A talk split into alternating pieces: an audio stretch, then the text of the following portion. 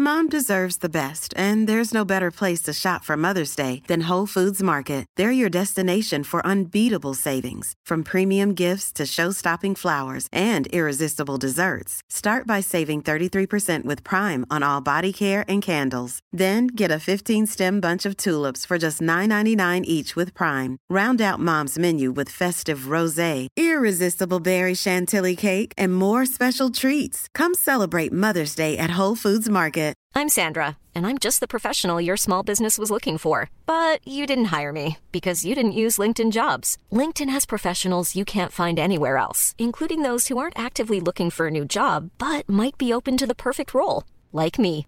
In a given month, over 70% of LinkedIn users don't visit other leading job sites. So if you're not looking on LinkedIn, you'll miss out on great candidates like Sandra. Start hiring professionals like a professional. Post your free job on linkedin.com/people slash people today. Hey, it's Ryan Reynolds, and I'm here with Keith, co-star of my upcoming film, If, only in theaters May 17th. Do you want to tell people the big news? All right, I'll do it. Sign up now and you'll get unlimited for $15 a month in six months of Paramount Plus Essential Plan on us. Mintmobile.com slash switch. Upfront payment of $45 equivalent to $15 per month. Unlimited over 40 gigabytes per month. Face lower speeds. Videos at 480p. Active Mint customers by 531.24 get six months of Paramount Plus Essential Plan. Auto renews after six months. Offer ends May 31st, 2024. Separate Paramount Plus registration required. Terms and conditions apply if rated PG. Bonjour à tous et bienvenue dans ce nouvel épisode d'Anomia. Je m'appelle Valentin Tonti-Bernard et j'ai décidé de créer ce podcast pour que vous puissiez connaître la vraie vie des avocats, mais surtout leur business.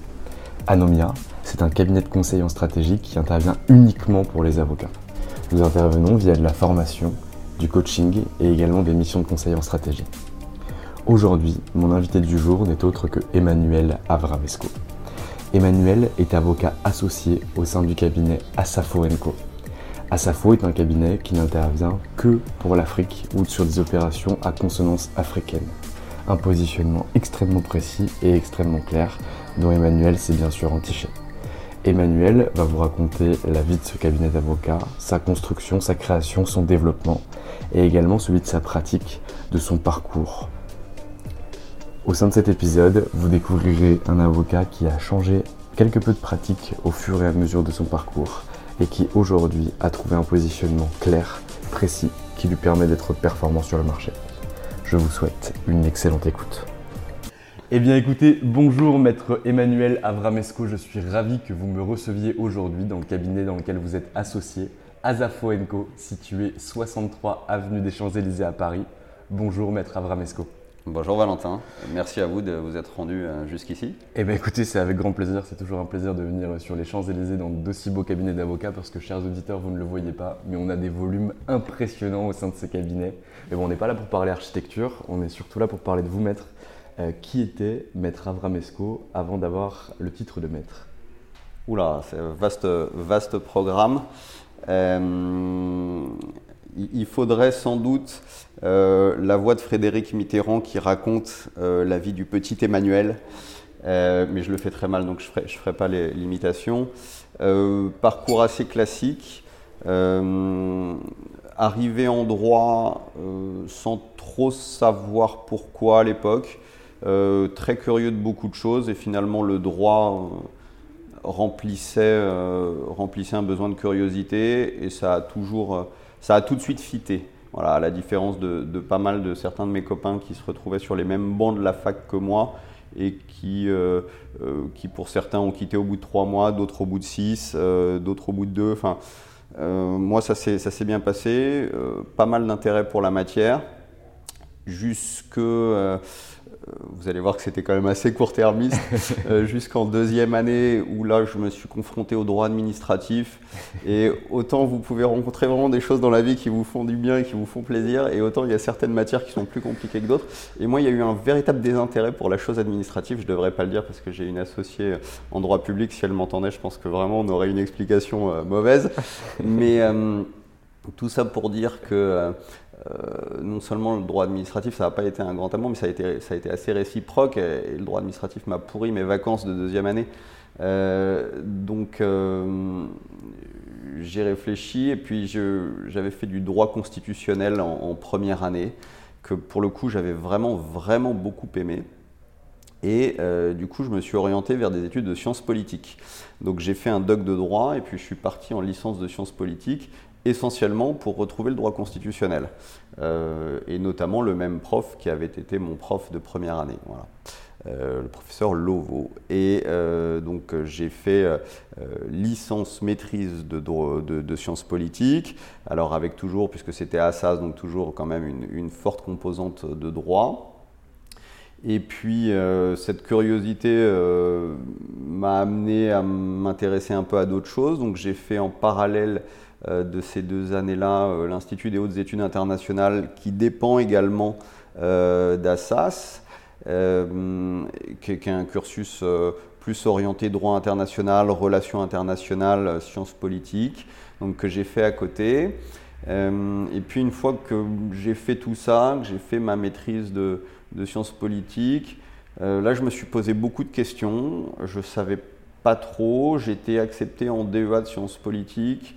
Donc on, repartait, on repartait pour un an avec un mémoire sans trop, finalement sans trop savoir. Et puis je me suis dit, bon allez, euh, on a esquivé le droit administratif, on va peut-être essayer de revenir vers le droit privé. Et donc je suis euh, retourné en cursus de droit, donc en, maîtrise de droit international option privée, donc avec tout le droit des affaires, euh, et du droit international privé à très haute dose.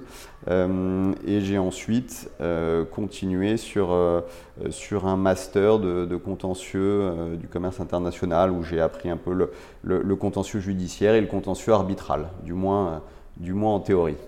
Et après, du coup, vous passez le barreau et après, dans la foulée, je passe le barreau, absolument. Donc, passer le barreau, ça constitue essentiellement à, bûcher un été euh, dans une prépa parisienne, euh, pas loin de la palette, donc euh, beaucoup plus de temps sans doute passé en terrasse de la palette que dans les amphis de la fac de médecine où avait lieu la, la prépa.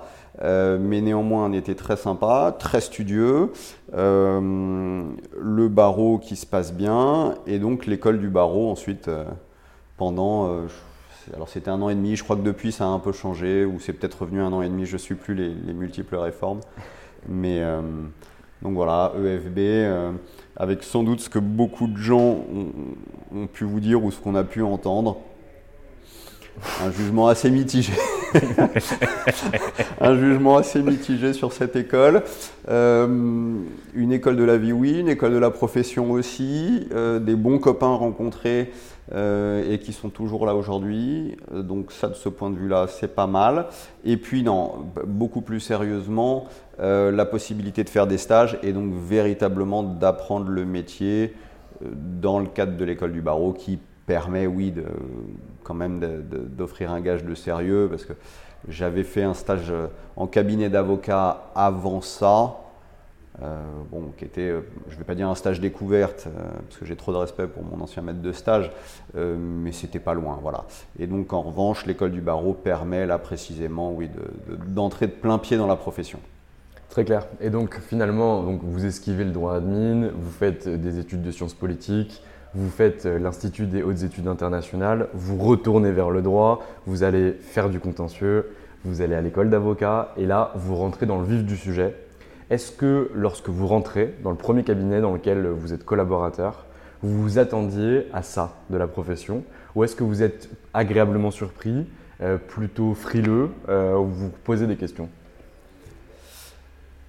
Alors, euh, disons que j'étais pas surpris parce que j'ai eu la chance de faire un stage qui a duré un an mis bout à bout euh, alors, quand on dit petit cabinet, ça peut sembler un peu péjoratif, mais je dis petit cabinet en, taille, puisque à l'époque, il y avait euh, trois associés, euh, et qui vraiment m'a permis de découvrir ce qu'était la vie, le travail, le quotidien d'un avocat qui fait du contentieux. Alors c'était un contentieux un petit peu particulier parce que c'était beaucoup de contentieux du commerce international et notamment du contentieux maritime ou du contentieux transport. Il y en a assez peu, euh, il y en a assez peu en France et, donc c'était véritablement une petite niche. Et l'avantage d'être dans un cabinet avec une équipe assez réduite permet d'être impliqué véritablement sur les dossiers, d'apprendre très vite et, de rentrer dans le vif du sujet. Donc quand j'ai prêté serment et que je suis entré, entre guillemets, dans la grande vie, même si ça restait le petit tableau, pas sûr que ça existe encore le petit tableau, mais bon, euh, on, peut quand même continuer de parler comme ça. Carrément. Euh, euh, non, j'ai pas été tellement surpris. Euh, moi, j'ai commencé dans un. Alors, pour le coup, ça n'avait rien à voir, c'était vraiment l'autre côté de l'échelle, dans un mastodonte mondial, puisque j'ai commencé chez Baker McKenzie à Paris, dans leur équipe contentieux. alors, finalement, pas, de surprise, pas de nouveauté, euh, un travail sensiblement euh, celui auquel je m'attendais. Euh, bon, peut-être de la difficulté dans certains de ces grands cabinets internationaux qui est que le contentieux peut être plus une fonction support qu'un fer de lance de l'activité. Et donc de ce point de vue-là, peut-être une petite déception qui m'a amené assez vite à considérer d'aller chez un pure player euh, et où donc là je suis allé euh, chez Reinhardt Marviltor, euh, qui est un, cabinet français indépendant, qui est une superbe, je ne vais pas dire boutique, mais mm. qui, est un, superbe cabinet droit des affaires, avec une équipe contentieuse qui, qui, à l'époque, mais qui toujours est, une des plus belles de la place. et, donc j'ai choisi effectivement d'aller me, plus me, confronter à ça plutôt qu'à la grosse machine américaine. Ok, très clair. Et du coup, à, ce moment-là, euh, quand vous étiez euh, chez, chez, chez Reinhardt, est-ce que vous commenciez déjà à développer votre activité ou est-ce que vous étiez plutôt dans une phase d'apprentissage ou est-ce que vous arriviez à coupler les deux Alors non, moi j'ai tout, de suite, quasiment tout de suite euh, voulu commencer à développer. Alors pour plusieurs raisons. Déjà la première c'est parce que je considérais que, que c'était ça le métier quoi. Euh, et que le métier c'est de se retrouver euh, en, front line avec des clients à gérer leurs problématiques et, sans doute de temps en temps en avoir mal au ventre et, à mal endormir la nuit. Et puis, euh, je me souviens très bien, mon premier dossier perso, c'était le papa d'une de mes amies euh, qui me l'avait confié. Il m'en avait même confié deux d'un coup sur des sujets euh, contentieux, mais plutôt droit immobilier, ce qui n'était pas du tout ma spécialité à l'époque. Mais euh, le contentieux a, ça de merveilleux qu'on apprend beaucoup de choses au, gré des dossiers. Et je me suis souvenu de la première lettre de mise en demeure que j'ai eu à, rédiger moi-même dans mon propre dossier. Bah, je peux vous assurer, et ça c'est vraiment le meilleur apprentissage, qu'entre la lettre de mise en demeure que vous faites dans le cadre de votre collaboration, où au final vous en faites, vous, avez, vous savez que vous avez un associé derrière qui va relire et qui va vous corriger les trucs, donc vous la faites en une heure, ça va vite. Quand c'est votre dossier, quand c'est votre première lettre de mise en demeure, je peux vous assurer que vous passez une demi-journée à traquer la virgule et à vous dire mais si je mets la virgule là, est-ce que le sens de la phrase change et est-ce que c'est le sens que je veux lui donner? Et vraiment on en est là. Et donc ça apprend euh, une rigueur et à aller chercher véritablement ce que vous voulez transmettre. Et ça, de ce point de vue-là, euh, j'ai tout de suite voulu le faire et j'ai trouvé ça fondamental. En plus de, bien évidemment, apprendre à euh, gérer une relation client, apprendre à facturer un client, euh, et au début, toujours de se dire, euh, mais vraiment, je vais, je vais envoyer cette facture-là, ce montant-là, mais c'est presque un peu ce, cette peur avant d'envoyer la facture. qu'on apprend à gérer et, encore heureux parce que sinon on ne ferait pas ce métier. mais voilà, donc c'est tout de suite, j'ai voulu me confronter effectivement au dossier perso. Et alors comment vous allez chercher et comment vous avez travaillé justement sur cette politique de prix ou de facturation? Ah, alors, il y a, quand, même un peu d'artisanat là-dedans, euh, et, c'est tout le charme, et c'est tout le charme du, métier. Euh, comment je vais les chercher? Très honnêtement, euh, en tant que collaborateur avec une collab qui prend déjà pas mal de temps, en réalité, vous n'allez pas tellement les chercher. En réalité, c'est plus les dossiers qui viennent à vous. alors, je suis quelqu'un qui, est, je suis toujours beaucoup sorti, j'ai toujours rencontré beaucoup de monde, donc en réalité, il y a toujours aussi ce, cet échange qui se fait. Euh, vous rencontrez quelqu'un, tu fais quoi dans la vie Je suis avocat. Ah, bah, c'est sympa. Bah tiens, j'ai besoin. Ou tiens, ah, j'ai un copain qui m'a parlé d'eux. Voilà. Et en fait, bah, ça se fait un peu comme ça, naturellement, au gré de la confiance que vous instaurez avec les gens, que, vous, les échanges que vous pouvez avoir.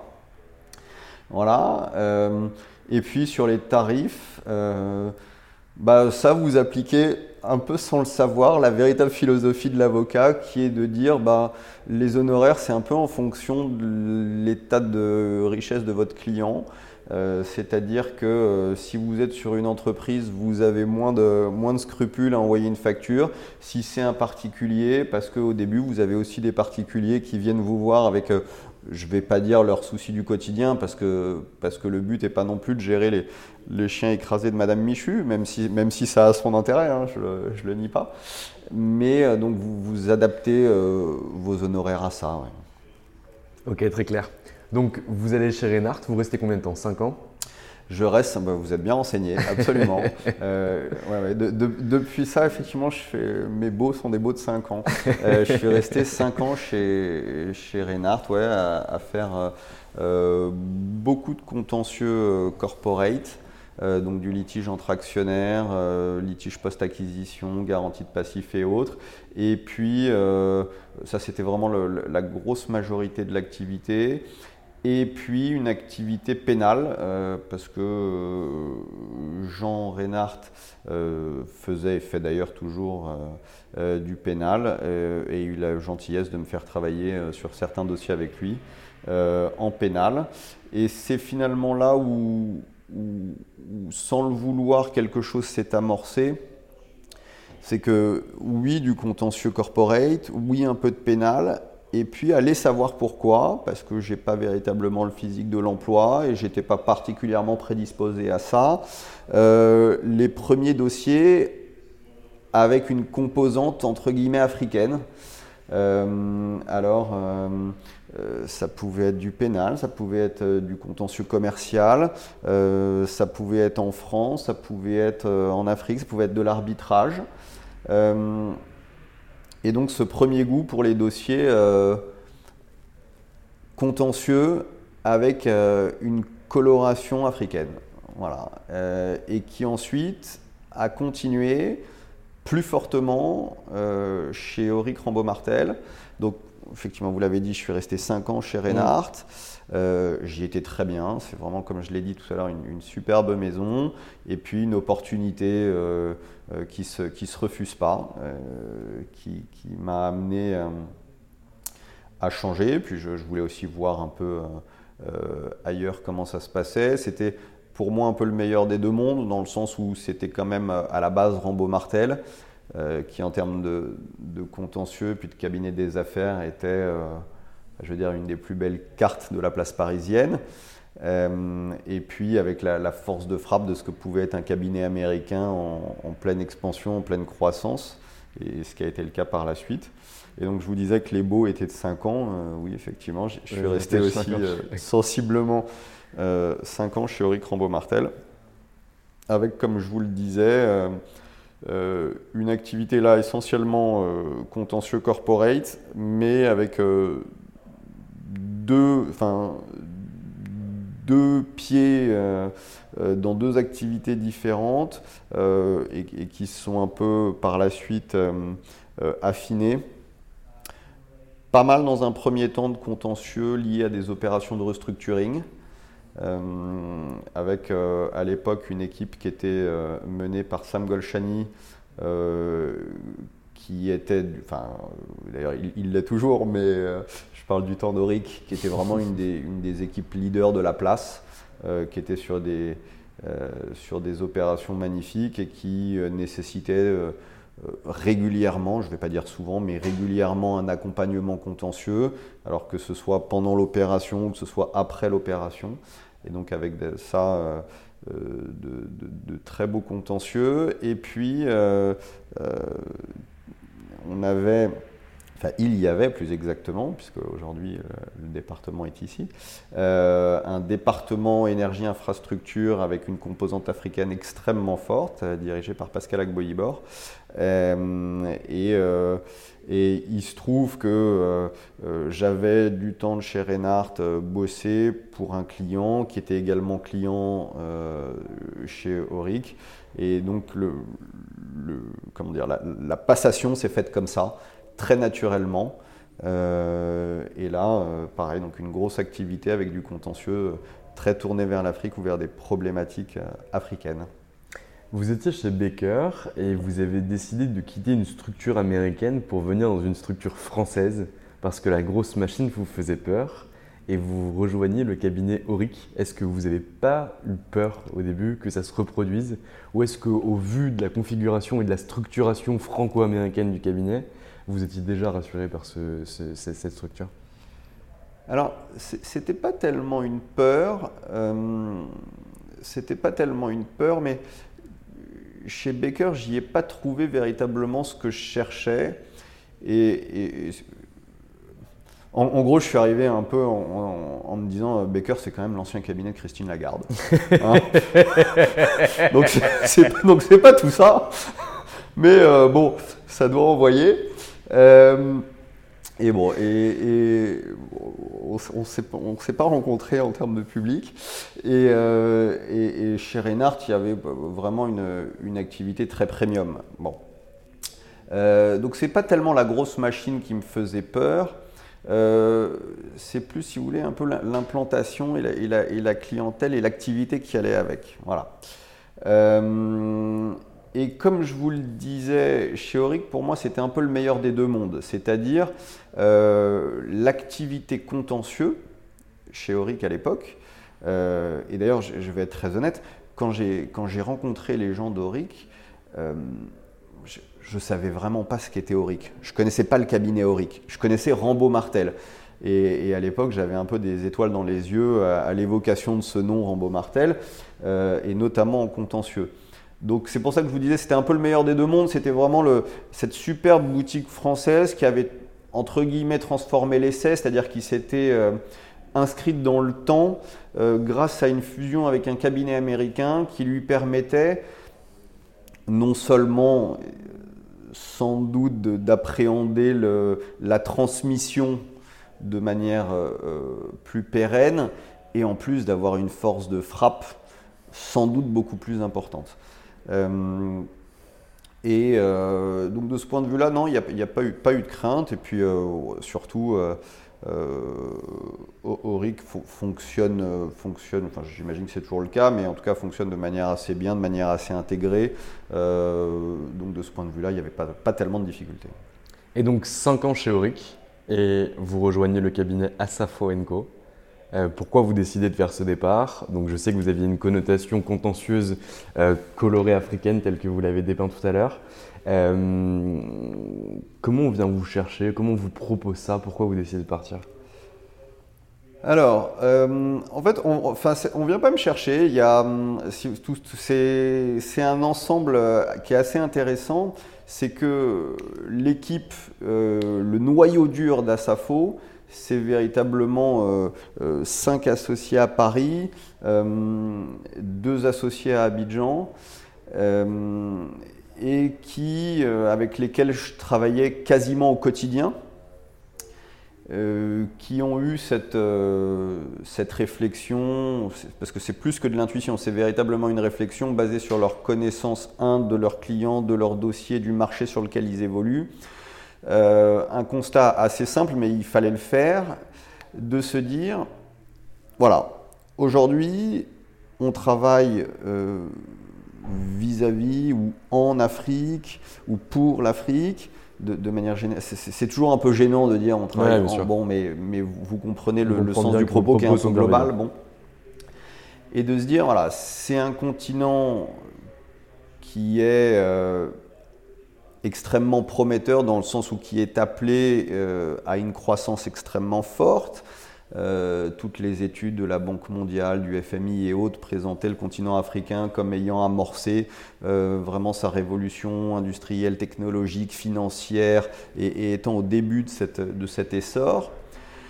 Euh, un continent qui est composé de 54 pays différents, donc 54 régimes juridiques potentiellement différents, avec des zones qui sont communes, avec des, droits qui sont communautaires, euh, donc avec beaucoup de choses à y faire avec des marchés qui sont structurés, avec des marchés qui le sont moins.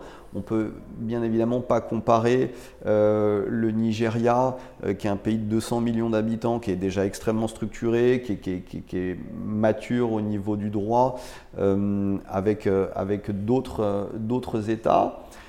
Et un constat qui est que de plus en plus d'opérateurs internationaux veulent travailler là-bas ou euh, envisagent le continent africain comme étant euh, le coup d'après dans leur développement.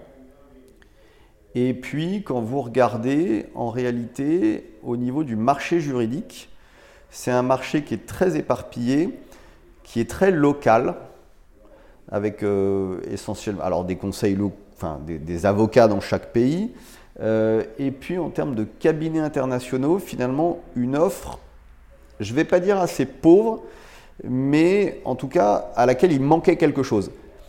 Je m'explique.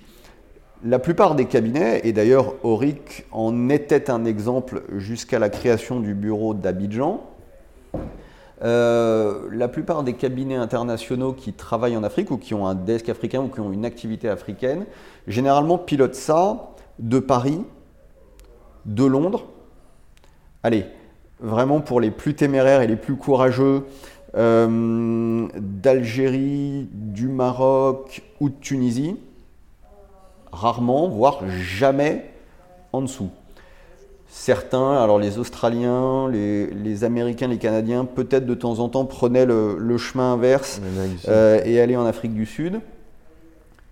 Mais dans l'entre-deux, rien, pas grand-chose. Et donc la réflexion euh, de, cette équipe euh, a été de se dire, bah, là il y a quand même un trou, parce qu'on a nous quand même quelque chose à offrir, à savoir euh, créer un cabinet international avec tout ce que nous on a appris, toutes nos pratiques, toutes nos bonnes pratiques, mais sur place, c'est-à-dire implanté sur le continent. Et donc, en réalité, l'idée,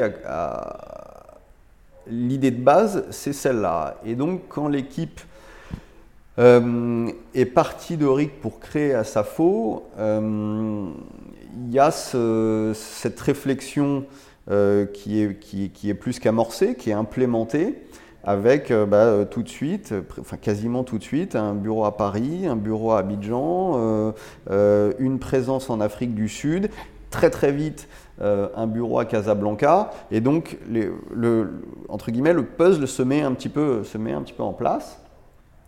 Et puis, euh, bah, comme je vous disais, moi c'est une équipe avec laquelle j'ai beaucoup travaillé. Euh, un, de mes associés me faisait la blague en me disant sur certains dossiers, c'est vrai que tu passais plus de temps avec nous qu'avec ta femme, et, c'était pas faux. Et donc, on n'a jamais perdu le contact, on a toujours continué à discuter. Et puis finalement, le, le, choix était assez vite fait parce que l'aventure me paraissait, euh, me, semblait tellement belle, euh, il y avait tellement de choses à faire. Euh, accessoirement, il y avait aussi chez Auric, avant mon départ pour Asafo, euh, ce que j'appelle euh, toute une, bande de jeunes. Euh, ça, peut sembler un peu drôle, mais ça fait un peu le péril jeune. Mais en tout cas, toute une génération, voilà, plus exactement, qui montait, qui comme moi était off council ou, ou jeune associé et donc avec lesquels on, pouvait se projeter, on pouvait envisager de faire des choses. Et puis euh, bah, les cabinets d'avocats, qui plus est les cabinets d'affaires, sont ce qu'ils sont. Et puis euh, certains partent. Euh, et certains départs entraînent d'autres départs, et puis certains départs de départ de départ, et puis au final vous vous retrouvez avec bah, tout ce socle, toute cette génération avec laquelle je montais et qui aujourd'hui se retrouve disséminée dans, dans, de, très belles maisons. Euh, enfin que ce soit d'ailleurs des maisons existantes ou des maisons qu'ils ont créées.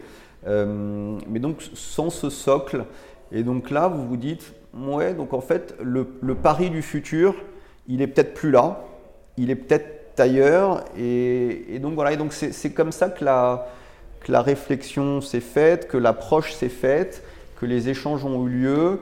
Euh, et puis encore une fois, c'était ni plus ni moins que la continuité d'un travail euh, que j'avais déjà initié cinq ans avant avec cette équipe avec laquelle je travaillais quasiment au quotidien. Donc, une décision presque logique. Très clair. Donc vous, vous êtes avocat depuis 2009, vous passez quand même quelques années euh, chez Baker, euh, quelques années chez Reinhardt, quelques années chez Auric. Vous avez, j'ai pas fait le calcul, mais un peu plus de 10 ans de bar lorsque vous décidez de partir. Vous êtes off counsel chez Auric, et là, vous avez un projet qui vous galvanise et qui correspond au traitement quotidien de vos dossiers, qui est finalement traiter du contentieux à coloration africaine, mais piloté non pas seulement de Paris, mais piloté également du continent. Vous dites banco, j'y vais, mais là, vous renoncez à votre rémunération, euh, vous renoncez à la marque, puisqu'on est sur une création de marque, donc c'est quand même beaucoup plus complexe. Qu'est-ce que vous mettez concrètement en place pour vraiment renforcer la structure et se dire ce pari-là, il ne peut pas être perdant? Alors, déjà, il y a, un premier point qui est que, en parlant de marque, alors oui, on quitte une marque, ça c'est sûr, c'est évident, on fait un pari, mais alors il y a une telle excitation euh, qu'en réalité ça vous porte. Donc, quitter une marque existante, ok, fine, mais on passe très vite dessus. Euh, accessoirement, euh, le métier d'avocat, euh, il est quand même très intuitu personné. C'est-à-dire que en réalité, la marque que vous avez, que vous avez envie de créer, enfin, j'ai pas envie de dire que c'est la vôtre, mais mm. c'est celle à laquelle vous pouvez contribuer. Et c'est ça qui est exceptionnel. Euh, peut-être que les, les, cabinets anglais sont sans doute meilleurs là-dessus. ou en tout cas ont réussi un tour de force absolument incroyable, qui est que la marque être au-dessus des individus. Ça, moi, je le vois, j'ai des amis qui sont chez des Linklater, chez des Clifford, chez des Freshfield et autres, et on sent effectivement qu'il y a un attachement à la marque et que c'est la marque qui vous porte. Euh, dans les cabinets américains, c'était quand même moins ça. Les cabinets américains, c'est quand même plutôt un système où les individualités coexistent, bien ou mal. Euh, quand ça coexiste bien, c'est gagnant pour tout le monde. Quand ça coexiste mal, c'est plus compliqué. Euh, mais donc de ce point de vue-là, si vous voulez, il n'y avait pas tellement d'attachement à la marque en tant que telle. C'était pas, euh, je, je m'identifiais pas à un, auric euh, en, me rasant le matin. D'ailleurs, je me rase plus. Mais bon. Donc voilà. Et après, le pari, si vous voulez, je me suis. Oui, c'était un pari, euh, d'autant plus à ce stade de ma carrière, parce que tout était à créer, le cabinet était en création, euh, quelque part j'ai contribué à sa création aussi, hein, même sans être dans les, dans les fondateurs, mais quand vous arrivez avec une pratique qui n'existe pas, euh, que vous devez installer, que vous devez développer, vous contribuez à ça je ne sais pas comment vous dire, euh, il y a un mélange de, foi dans le projet, euh, une volonté de bien faire euh, qui, vous donne, enfin, qui vous donne des ailes. Quoi. Et donc vous arrivez, vous êtes avec une équipe que vous connaissez, en laquelle vous avez une confiance absolue. vous savez que les, la, mise en commun va se faire très naturellement et où sur des sujets euh, corporate, projet, il va y avoir des problématiques contentieuses. Euh, moi-même, je suis arrivé avec bah, aussi mon petit baluchon, euh, avec mes quelques dossiers, et donc vous lancez ça. Et, voilà, et puis après, c'est un peu la construction du quotidien. finalement, la pratique ne change pas. La pratique est sensiblement la même qu'avant. Vous êtes juste plus aux commandes de votre vie. Et donc ça, c'est génial. Et puis, vous construisez une pratique, vous construisez une équipe, euh, vous recrutez, vous, vous, allez rencontrer des clients, des prospects, euh, vous parlez du projet. Euh, là où on a de la chance, enfin, c'est pas de la chance, tout ça, c'est du travail, mais c'est que finalement, on a un positionnement qui est extrêmement simple. puisque on se veut être un cabinet international dédié à l'Afrique avec une présence sur place et une expérience de cabinets internationaux qui nous permettent d'appliquer les bonnes pratiques que l'on a eues auparavant dans notre cabinet. Et donc, si vous voulez, on ne va pas se perdre euh, dans un cabinet qui fait de tout et qui fait de rien et qui ne sait pas expliquer son ADN. Nous, c'est assez simple. Et donc le message est assez facilement reçu par les clients, très facilement compris. Et pour les clients qui sont intéressés, qui peuvent avoir des activités en Afrique ou qui s'intéressent à l'Afrique, euh, aujourd'hui, il faut savoir que à Paris, je pense qu'on a sans doute la plus grosse équipe dédiée à l'Afrique. Et euh, sur le continent, on est, euh, enfin, un des cabinets, pour pas dire le cabinet, il faut, rester toujours un peu humble, mais intégré là où d'autres procèdent surtout par best friend ou par euh, correspondants locaux ou choses comme ça, et où nous, on peut véritablement travailler sur tout le cabinet. Donc, euh, vous arrivez avec tout ça, en réalité, vous ne pouvez qu'avoir confiance dans le futur. C'est un vrai avantage concurrentiel, c'est-à-dire que vous avez une expertise qui est exclusivement dédiée aux travaux et aux opérations sur ce continent. Donc par rapport à la concurrence extérieure ou de cabinets internationaux, ça existe nulle part. C'est ça.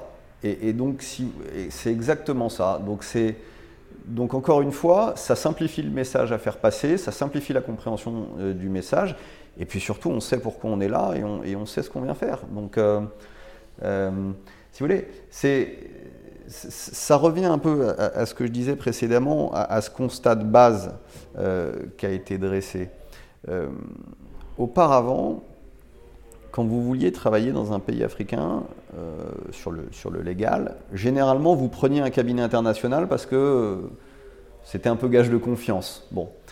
Sauf que ce cabinet, encore une fois, piloter ça de Paris ou piloter ça de Londres, euh, éventuellement de Casablanca, bon, très bien.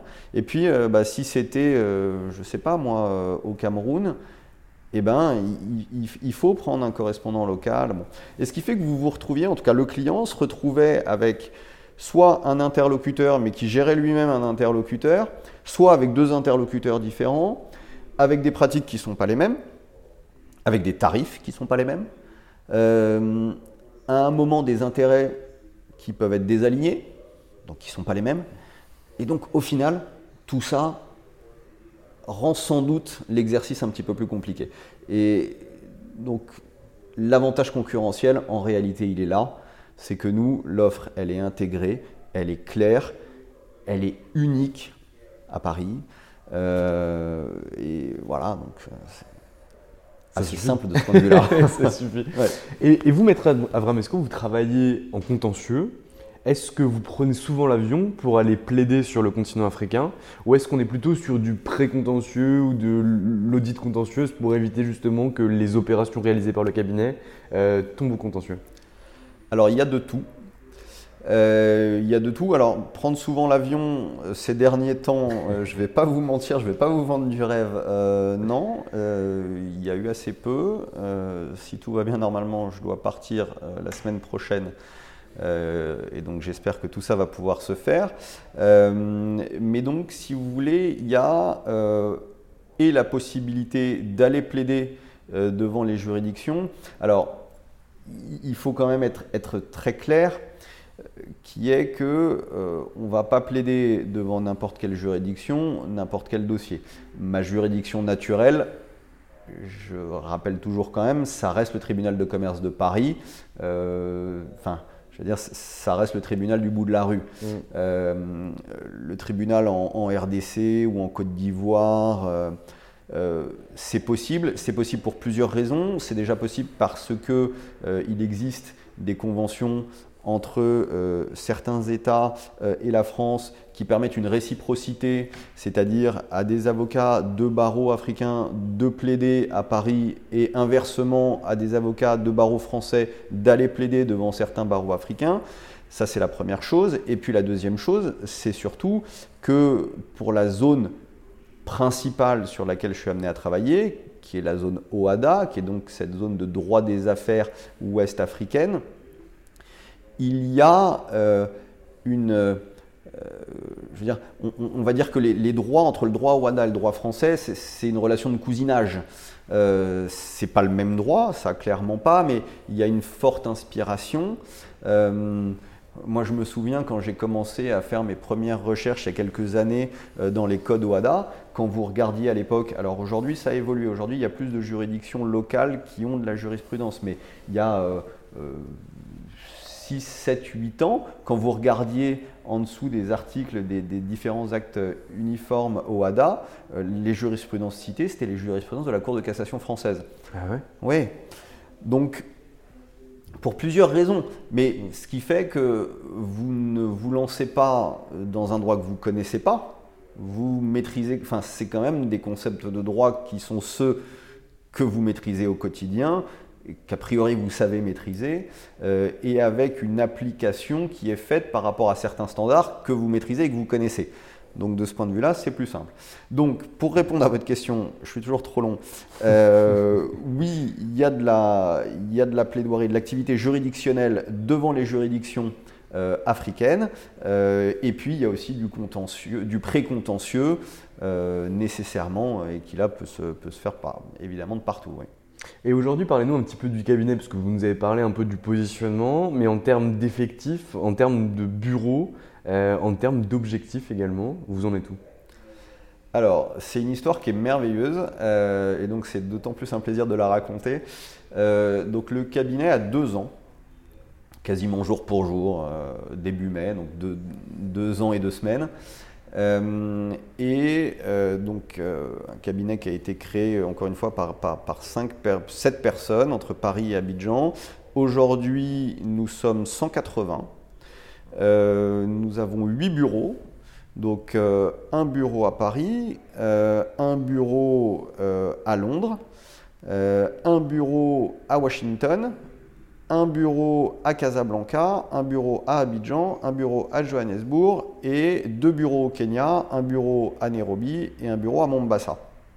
Les choses se sont faites euh, assez naturellement. la réflexion de base était de se dire, si on veut être crédible, il faut pouvoir euh, être présent dans les différents hubs de droit des affaires en Afrique.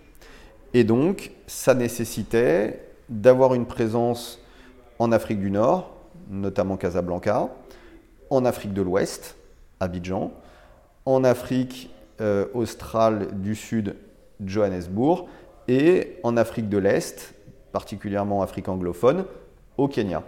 Et donc tout ça s'est fait euh, assez... Euh, enfin, dans le déroulé, et puis ça nous permettait de, couvrir euh, déjà les quatre coins entre guillemets du continent, mais beaucoup plus que ça, euh, deux systèmes de droit distincts, à savoir le droit civiliste et puis la common law, euh, et donc d'avoir des avocats qui sont qualifiés dans les deux systèmes. Là, par exemple, à Paris, bah, vous avez un baristeur, vous avez un solliciteur, on a le bureau à Londres. Et, pourquoi je... Et oui, et accessoirement aussi, il y avait aussi cette nécessité de couvrir les deux langues principales du business en Afrique qui sont le français et l'anglais. Et puis, euh, au fur et à mesure de tout ça, bah, par exemple, on discute avec nos associés euh, euh, kenyans ou d'Afrique du Sud et, ils nous disent bah oui, mais nous, quand même, le droit anglais, c'est quelque chose d'important.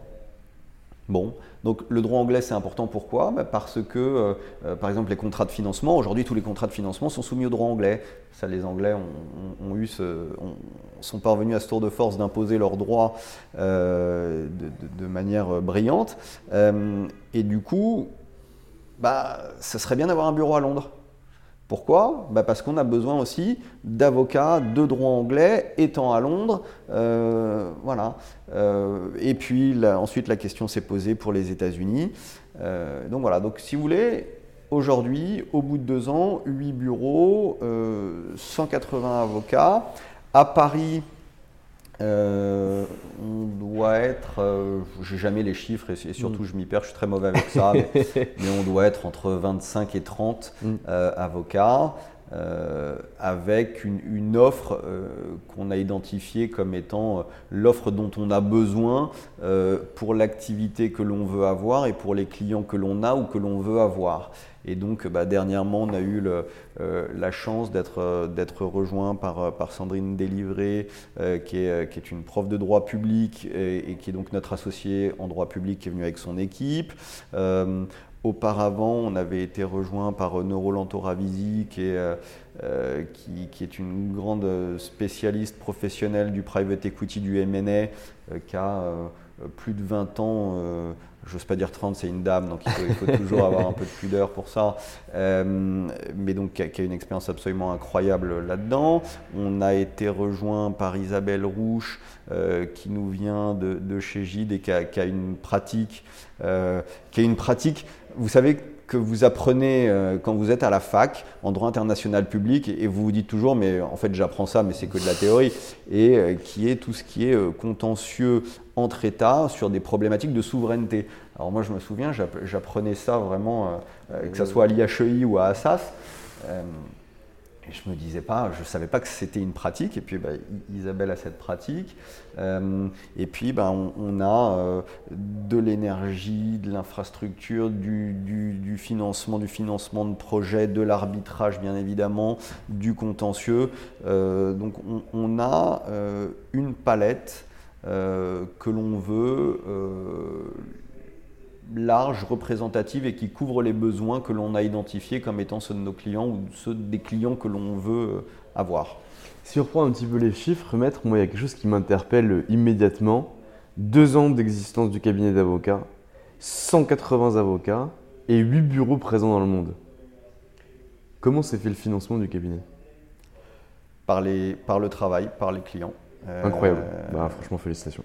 Euh, c'est c'est euh, du ouais du alors encore une fois Rome s'est pas fait en un jour donc euh, nécessairement tout ça s'étale dans le temps et, heureusement euh, mais essentiellement ouais par parce qu'on arrive à dégager en activité avec les clients sur le travail.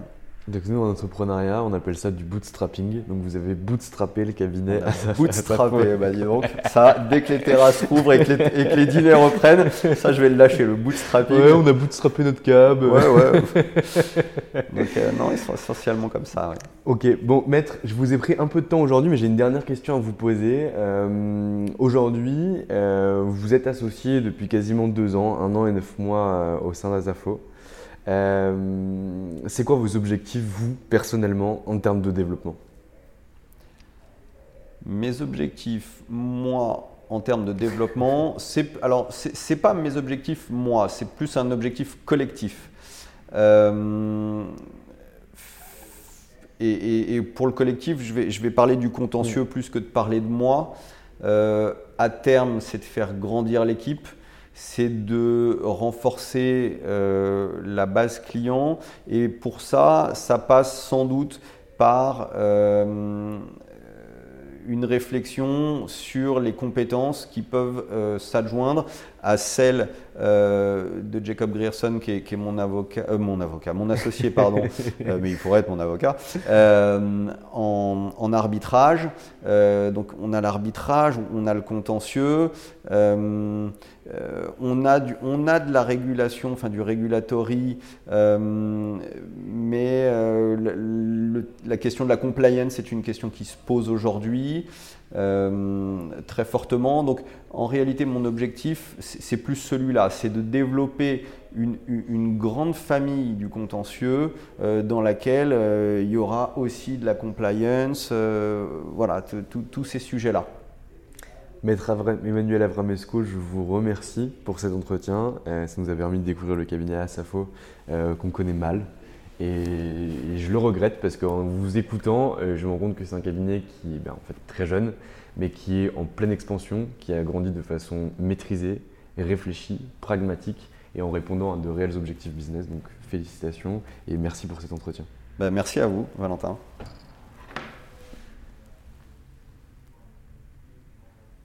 Et voilà, c'est fini pour aujourd'hui. J'espère que cet épisode vous a plu.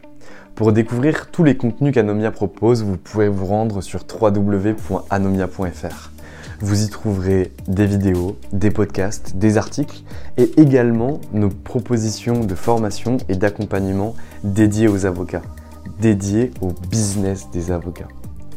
Je vous souhaite une excellente journée et n'hésitez surtout pas à nous contacter. À bientôt. Hey, it's Danny Pellegrino from Everything Iconic. Ready to upgrade your style game without blowing your budget? Check out Quince. They've got all the good stuff shirts and polos, activewear, and fine leather goods, all at 50 to 80% less than other high end brands. And the best part? They're all about safe, ethical, and responsible manufacturing. Get that luxury vibe without the luxury price tag. Hit up quince.com slash upgrade for free shipping and 365 day returns on your next order. That's quince.com slash upgrade. If you're looking for plump lips that last, you need to know about Juvederm lip fillers. With Juvederm Volbella XC and Juvederm Ultra XC, your lip look, whether it's subtle or bold, can last up to one full year with optimal treatment and no additional maintenance. Find a licensed specialist and see if it's right for you at Juvederm.com today. That's J U V E D E R M.com. Add fullness to lips in adults over 21 with Juvederm Volbella XC or Juvederm Ultra XC. Do not use if you have severe allergies or a history of severe allergic reactions, or if you're allergic to lidocaine or the proteins used in Juvederm. Tell your doctor if you have a history of scarring or taking medicines that decrease the body's immune response or that can prolong bleeding. Common side effects include injection site redness, swelling, pain, tenderness, firmness, lumps, bumps, bruising, discoloration, or itching. As with all fillers, there's a rare risk of unintentional injection into a blood vessel, which can cause vision abnormalities, blindness, stroke, temporary scabs, or scarring. For full important safety information, visit juvederm.com. Planning for your next trip? Elevate your travel style with Quince. Quince has all the jet setting essentials you'll want for your next getaway, like European linen, premium luggage options, buttery soft Italian leather bags, and so much more. And is all priced at 50 to 80% less than similar brands. Plus, Quince only works with factories that use safe and ethical manufacturing practices. Pack your bags with high-quality essentials you'll be wearing for vacations to come with Quince. Go to quince.com slash pack for free shipping and 365-day returns.